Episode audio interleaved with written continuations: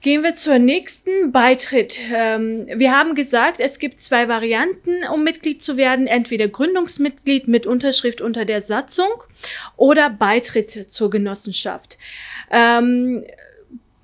Beitreten. Wir, äh, wir haben Ihnen, glaube ich, auch äh, Beitrittserklärungen geschickt bei der Gründung. Das haben Sie von uns bekommen. Es ist eine un schriftliche, unbedingte Erklärung äh, an die Genossenschaft zu richten, ähm, äh, dass man eben Mitglied wird. Und die Genossenschaft muss dann die Mitgliedschaft auch annehmen. Also es sind zwei Rechtsgeschäfte, die stattfinden. Zuvor muss auf die Satzung äh, hingewiesen werden. Es reicht auch, wenn äh, gesagt wird, dass die Satzung zum Beispiel auf der Webseite zu lesen ist. Der Hinweis muss kommen, denn das Mitglied muss über seine Rechte und vor allem Pflichten mit dem Beitritt in die Genossenschaft äh, muss auch bekannt sein. Insofern, ähm, das ist ein sehr wichtiger Punkt, auch über die Satzung, ähm, die Satzung zur Verfügung zu stellen. Ähm, ja, gerne.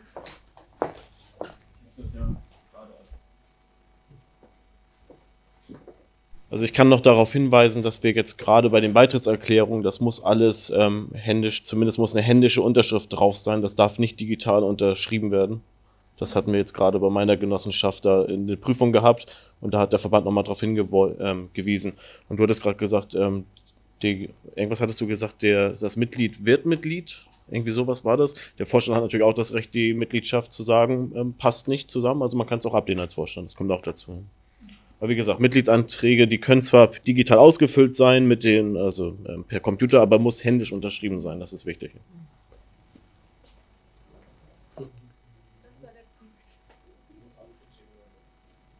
In der Prüfung, da fordert der Verband dann sämtlichen Schriftverkehr an. Also Wenn ich auf dem iPad unterschreibe und das wird ausgedruckt, wie wollen die das überprüfen? Weiß ich nicht. Wahrscheinlich also, eine qualifizierte digitale genau. Unterschrift. Das, das, das wir haben auch ein Programm, wir nutzen. Nein, nein, die Unterlagen werden ja per Papier hingeschickt. Wir übermitteln digital. Nee, wir haben es digital übermittelt. Und wir haben, äh, wir unterschreiben Verträge bei uns in der Genossenschaft mit InSign. Das ist so eine ja. qualifizierte Software. Vielleicht kennt das der eine oder andere. Ähm, der Verband hat tatsächlich in erster Instanz gesagt, ähm, Freunde, das geht nicht, weil das ist nur eine fortgeschrittene Signali äh, Signatur und keine äh, qualifizierte. Langes hin und her. Der Rechtsanwalt hat es dann endlich geschafft, dass, also die waren eh im Kontakt, dass der dann gesagt hat, okay, ähm, wir akzeptieren das dann doch so. Also das ist auch wieder ähm, die, die Kanzlei von Professor Dr. Blöß und von Herr Fandrich, in dem Fall der Herr Gschwandner. Ähm, oder heißt er Geschwendner? Geschwandner. Geschwandner. Ähm, also den kann man da auch vertrauen. Also die, die haben dann auch Einfluss auf so einen Verband mal. Ja? Also der Verband sagt, das war eine Sonderprüfung, ne? ähm, die hatte, das ist, wurde von einem Mitglied äh, ähm, äh, an, angeregt oder wie soll man das nennen, ja. Ähm, und ähm, der, ähm, der Verband hat tatsächlich ihm beschieden, ist alles falsch, sind alle keine Mitglieder. Ich habe es selber gelesen. Stand drinne, kein Mitglied, kein Mitglied, kein Mitglied, kein Mitglied, weil nicht von Hand unterschrieben.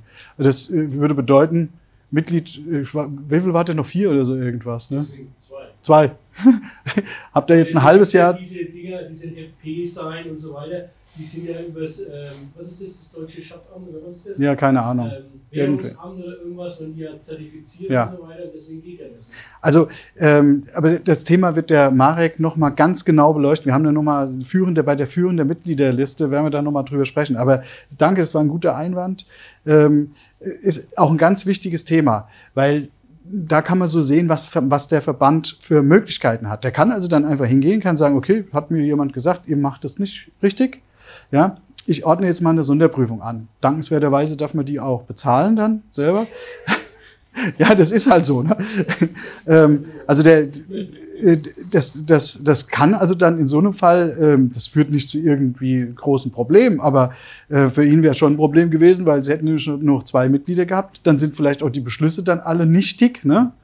Ähm, und dann hat man vielleicht eine ganz neue Situation in seiner Genossenschaft. Deswegen, wenn wir das selber in der Hand haben, äh, er hat das halt nicht selber in der Hand, das sind halt viele Mitglieder, aber wenn wir es selber in der Hand haben und einen kleinen Kreis, schickt's euch hin und her, unterschreibt's per Hand, schickt's wieder zurück. Es ist das Beste, dann habt ihr Original da liegen, ja, und dann kann der Prüfer sagen und machen, was er will, dann kann er das Ding, kann er vorbeikommen, kann es anschauen.